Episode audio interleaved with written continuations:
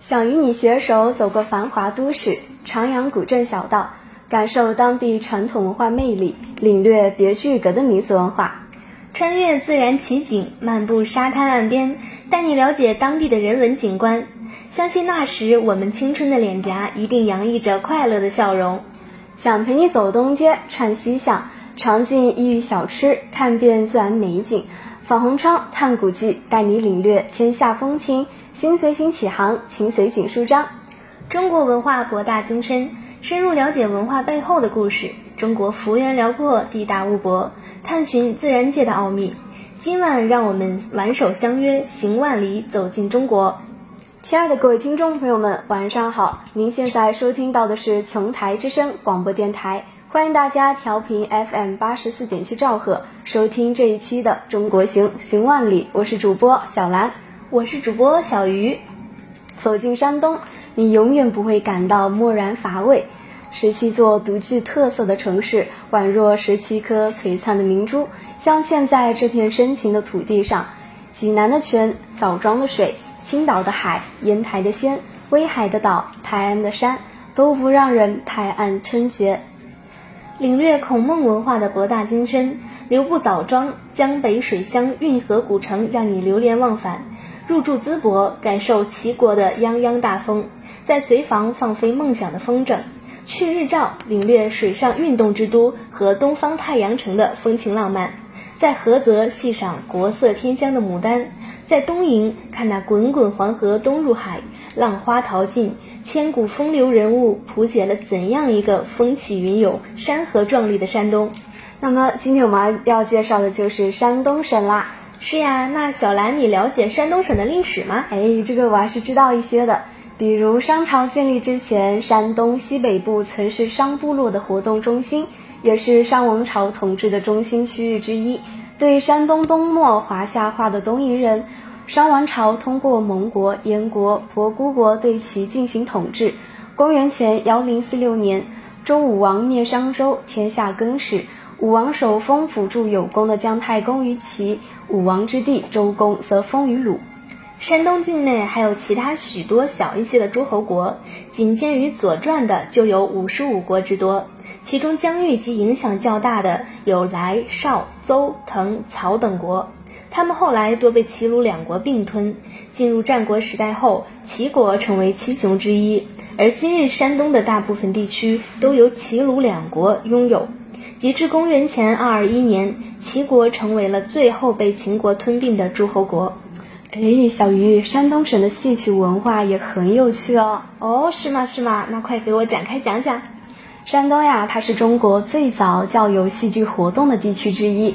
隋代齐昌名动全国，到了唐代，参军戏在山东流行。可以说，长期流行的歌舞百戏、匪优活动是戏曲孕育发展所必不可缺的重要过程。哎，这个我知道。宋杂剧形成后，亦波及了山东。金末元初产生用北曲演唱的戏曲形式，即元杂剧。山东是主要流行地区之一。元人钟嗣成的《陆鬼部》和明初贾仲明的《陆鬼部续篇》中记载的山东籍戏曲作家总共有二十八人，能歌善唱者四人。戏曲最盛之地是东平，单东平及元曲作家就有高文秀、张时齐等十人。最突出的当推高文秀所作《黑旋风》《双线头》深得人民的喜爱。戏曲到明清时期进入蓬勃发展时期。李开先的《宝剑记》和孔尚任的《桃花扇》成就突出。没错没错，现代戏曲剧有三十多种，可分为梆子腔戏、弦索腔戏、轴鼓子腔戏和民间歌舞及说唱形成的戏曲剧种等。山东流行的梆子腔剧种有豫剧、山东梆子、莱芜梆子、枣梆、两夹弦、东路梆子、河北梆子等多种。获得梅花奖的豫剧演员张兰、朱桂琴、李新花等还活跃在山东各地的舞台上。弦索腔由民间流传的俗曲小丽，主要有柳子戏、大弦子戏、罗子戏。号称东流的柳子戏是弦索腔剧中流传较广的。轴鼓子腔以娘娘腔为其主要腔调，逐渐演化而成的戏曲声腔。它所包含的剧种有柳琴戏、五音戏。帽腔、柳腔、灯腔、东路轴鼓子等。由说唱发展而来的戏曲剧种有吕剧、赘剧、鱼鼓戏、东路大鼓、八仙戏和蓝关戏等。好的，那么一首好听的歌曲过后，我们再继续今天的山东之旅吧。Hello，欢迎回来。今天我们的第一站就是山东的有名景点千佛山啦。千佛山位于山东省济南市的历下区，是济南三大名胜之一，古称历山。因为古史称舜在历山耕田的缘故，又曾名舜山和舜耕山。隋开皇年间，因佛教盛行，随山势雕刻了数千座的佛像，故称千佛山。千佛山是泰山的余脉，海拔二百八十五米，占地一百六十六点一公顷，距济南市中心二点五公里。位于济南市中心南部，与趵突泉、大明湖并称济南三大名胜，是国家四 A 级旅游景区，也是第九批国家级风景名胜区。二零一六年九月五日，千佛山摩崖石像及碑刻群挂牌山东省文物保护单位。哎，小兰，千佛山也有很多好看的景点哦。我看来，小鱼你对千佛山有一定的了解哦。那是肯定的，比如我跟你说一个吧，万佛洞。万佛洞是位于千佛山北麓，是千佛山的一大胜景，兴建于一九九二年，集敦煌、龙门、麦积山、云冈全国四大石窟的精华于一身。没错，经过艺术家精选、浓缩、重构，用仿造的手法塑造佛祖、菩萨、弟子、天王近三万尊，最大卧佛长二十八米。洞前矗立的大佛高十五米，洞内壁画万余平方米，各以精美瑰丽、含蓄秀丽、宏伟粗犷等不同风采交相辉映，再现了中国石窑雕像的艺术魅力，为后人探寻过去的文明敞开了历史的大门。万佛洞由四部分构成，分别为莫高极景、龙门精华、麦积奇观、云冈荟萃。洞长共五百米，记载了中国佛教发展历史的变迁，蕴藏着深厚的文化内涵。哎，小鱼，还有千佛崖哦！千佛崖它在兴国寺寺院南侧，是济南市较早的造像群，对研究我国隋代佛教颇有价值。崖上有隋开皇七年至开皇十五年所镶刻的佛像，共九窑，计一百三十多尊。是的，极乐洞是造像群中的主窑，中间阿弥陀佛盘膝禅坐，高三米，身后是佛光；右侧大势至菩萨，左侧观世音菩萨势力，高近三米。开皇十一年凿成，其他各窟皆散落在洞外的石壁上。千佛山摩崖造像及碑刻群位于千佛山风景名胜区内，包括千佛山千佛崖造像。开元寺摩崖造像、大佛头摩崖造像、黄石崖摩崖造像四个景点，由黄石崖摩崖造像、千佛山兴国禅寺摩崖造像、千佛山开元寺摩崖造像、大佛头摩崖造像、清乾隆千佛山极目游坐碑刻及清晋于千佛山凿山伐树特事碑刻、清乾隆立山铭碑刻、清光绪丁宝桢十二屏风碑刻等组成。时代分为北魏、隋唐、宋、清。据济南市城市园林绿化局相关负责人介绍，此次申报省级文物的四处景点，此前都是市级文物。二零一五年经市文物局推荐，申报第五批省级文物保护单位。最终，千佛山摩崖造像及碑刻群因具有重要的历史、艺术和科学价值，保护状况较好而获得批准。最开始是作为四处景点各自单独申报的，省文物局最终的批复是作为一个打包景点批准的。千佛山摩崖造像及碑刻群位于千佛山和佛会山，很多造像位于海拔三百五十米的山巅。近几年，市园林部门对文物周边环境进行了美化升级，像黄石崖造像下方就修建了观赏栈道。既方便游客观赏，又避免人为触摸等行为对造像造成了破坏。下面呀，给大家讲讲山东青岛一个很有趣的地方，叫做青岛海底世界。它位于青岛汇泉河畔，毗邻青岛著名风景区鲁迅公园、青岛第一海水浴场和五四广场。它整合了青岛水族馆、标本馆、淡水鱼馆等原有旅游资源，与依山傍海的自然美景相融合，形成山中有海的奇景。不仅如此，它独特的地理位置、现代化的展示手段与水族馆、标本馆、淡水鱼馆的良好整合和互补，使其成为了全国独具特色海洋生态大观园。青岛海底世界主要由潮间带、海底隧道和地下四层观光建筑三大部分构成，展示部分完全在地下。潮间带长三十五米，海底隧道长八十六点二米，宽二点五米。隧道拱形玻璃的弧度采用一百八十度的常规角度、二百五十四度的大角度、三百六十度圆柱水体及窗式玻璃等多种形式相结合的造型结构。人们说，行走在隧道中，便如同置身于海底，大大小小的鱼儿在身边游弋，还能看到人鲨共舞的场面。地下四层有高达七点六米、亚洲目前最大的亚克力单体圆柱展示水缸。展示一些珍贵的珊瑚礁生物。整个青岛海底世界被礁石环绕，形成山中有海的美景。独特的地理位置，现代化的展示手段，它还整合了青岛水族馆、标本馆、淡水鱼馆等原有旅游资源。青岛海底世界集海底观光旅游和海洋科普教育为一体。填补了山东省海底世界项目的空白，并创下了多项全国第一，形成了青岛黄金海岸线上一道独特的亮丽风景线，是全国独具特色的海洋生态大观园。青岛海底世界分为潮间带、海底隧道、船舱通道、海洋剧场、圆柱展缸、热带雨林区、生物精品区、科普教育区等几大区域。进入青岛海底世界后，第一个展区就是潮间带景区了，由造浪池、四个海水展池和瀑布池共六个涨池组成。在海洋科学中，所谓的潮间带是指大潮高潮线到大潮低潮线之间的区域，也就是海水涨落之间的区域，同时也是由陆地向海洋过渡的中间地带。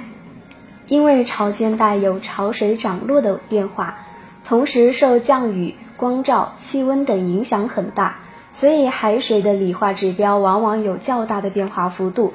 因此，这里生活着很多具有特殊生活习性的物种，形成了独有的生态系统。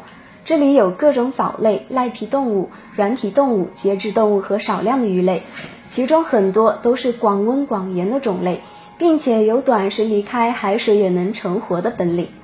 青岛海底世界潮间带的四个海水展池中，饲养有多种海星、海胆、章鱼、鳖、海龟、蟹类等无脊椎动物，以及峡虎鱼、弹涂鱼，还有皱唇鲨、黑鳍鲨等小型鲨鱼。好啦，一首好听的歌曲过后，我们一起开启吃货之旅吧。Hello，欢迎回来，同样的时刻，同样的地点。既然讲到了齐鲁大地，那我们就一起去了解了解鲁菜吧，一起出发吧。鲁菜是中国传统四大菜系，也是八大菜系中的自发型菜系。相对于淮扬、川粤等影响型菜系而言，是历史最悠久、技法最丰富、最见功力的菜系，是黄河流域烹饪文化的代表。两千五百年前，山东的儒家学派。奠定了中国饮食注重精细、中和、健康的审美取向。北魏末年，齐民要术总结的黄河中下游地区的蒸、煮、烤、酿、煎、炒、烹饪，奠定了中式烹调技法的框架。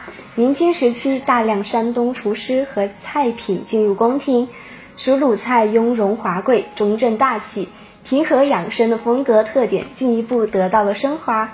那么，我们一起来讲一讲它的一些经典菜品吧。好的，小鱼，第一道一品豆腐是一道经典的特色名菜，属于孔府菜。此菜白鲜嫩，营养丰富，而为人所喜爱。豆腐还富含蛋白质、脂肪、糖类、钙、磷、铁、维生素 B 一、B 二、C 等物质。豆腐是植物性植物中含蛋白质最高的一种。不但含量超过了牛奶，而且蛋白质很容易被人体吸收。一品豆腐是天津风味传统菜品，其传统制法是将豆腐配以高档配料，包入鲜豆皮内蒸好，再浇上卤汁而成。鲜菜鲜嫩无比，滋味极佳，营养丰富，清口不腻。红旗饭庄在继承传统制法的基础上，对一品豆腐做了改进，使用山海关豆腐，用粉碎机制咸豆腐耳。放入蛋清及少量的猪油、食盐、味精和八种珍品原料，制成扇形，然后点缀图案梅兰竹菊，上屉蒸熟，浇上玻璃汁，即成为了一道工艺菜品。此菜不仅保留了传统一品豆腐的特点，而且更显高贵典雅。在一九九九年天津市茅台夜杯金菜烹饪技术比赛上，获得了热菜项目金奖。下面给大家介绍一下葱烧海参吧，它是山东省胶东地区的一道特色名菜，属于鲁菜系，是鲁菜代表菜之一。该菜品发源自远台福山菜，以水发海参和大葱为主料，其海参新鲜、柔软香滑，葱段香浓，食后无余汁，是古今八珍之一，葱香味纯，营养丰富。葱烧海参是一道鲁菜经典，以水发海参和大葱为主料。想要做好这道菜可并不简单，其中水发海参可是关键要点。海参虽然是天生的补品，但是却天性浓重，大葱恰好可以去除荤腥膻等异味，两者完美搭配，可以达到以浓攻浓的效果，以浓汁浓味入其里，浓色表其外，达到色香味形四美俱全的效果。葱烧海参以水发海参和大葱为主料，它的葱段香浓，葱香味纯，营养非常的丰富，食后没有鱼汁。海参同人参、燕窝、鱼翅齐名，是世界八大珍品之一。海参不仅是珍贵的食品，也是名贵的药材。根据《本草纲目拾遗》中记载，海参味性甘，益精髓，其性温补，足敌人参，故名海参。现代研究表明，海参具有提高记忆力、延缓性腺衰老、防止动脉硬化、糖尿病以及抗肿瘤等作用。海参可分为赤参、乌参、光参和梅花参等多种。山东沿海所产的赤参为海参的上品。海参之所以名贵，还另外有一个原因，就是海参生于浅海礁石的沙泥海底，喜在海草繁茂的地方生长。在采捞时需人工潜水捉个捕捞，费力而且得之很少，故物以稀为贵。烹制葱烧海参时，先将海参解冻后洗净，然后切条焯水，在锅内放少量的油，烧热后加入葱段，爆香，将葱段装起备用。原锅中加入海参，再加入适量的盐、料酒、蚝油、生抽、冰糖上汤，然后盖上锅盖，焖至汁收。加入之前爆香的葱段，翻炒后埋入西芡即可。烧出海参，色暗汁宽，味饱寡淡，让人食之不忘。云木随园食单载有海参无味之物，杀多气腥，最难讨好。然天性浓重，断不可以清汤味也。有鉴于此，北京丰泽园饭庄老一代名厨王世珍率先进行了改革。他针对海参天性浓重的特点，采取了以浓攻浓的做法，以浓汁浓味入其里，浓色表其外，达到了色香味形四美俱全。哎，小鱼，你喜欢吃鱼？哎，你知道吗？鱼可是我的最爱呢。比如说三丝鱼翅，它可是也是粤菜哦。哦，那你来给我推荐推荐吧。三丝鱼翅是山东省的地方传统名菜，属于鲁菜系。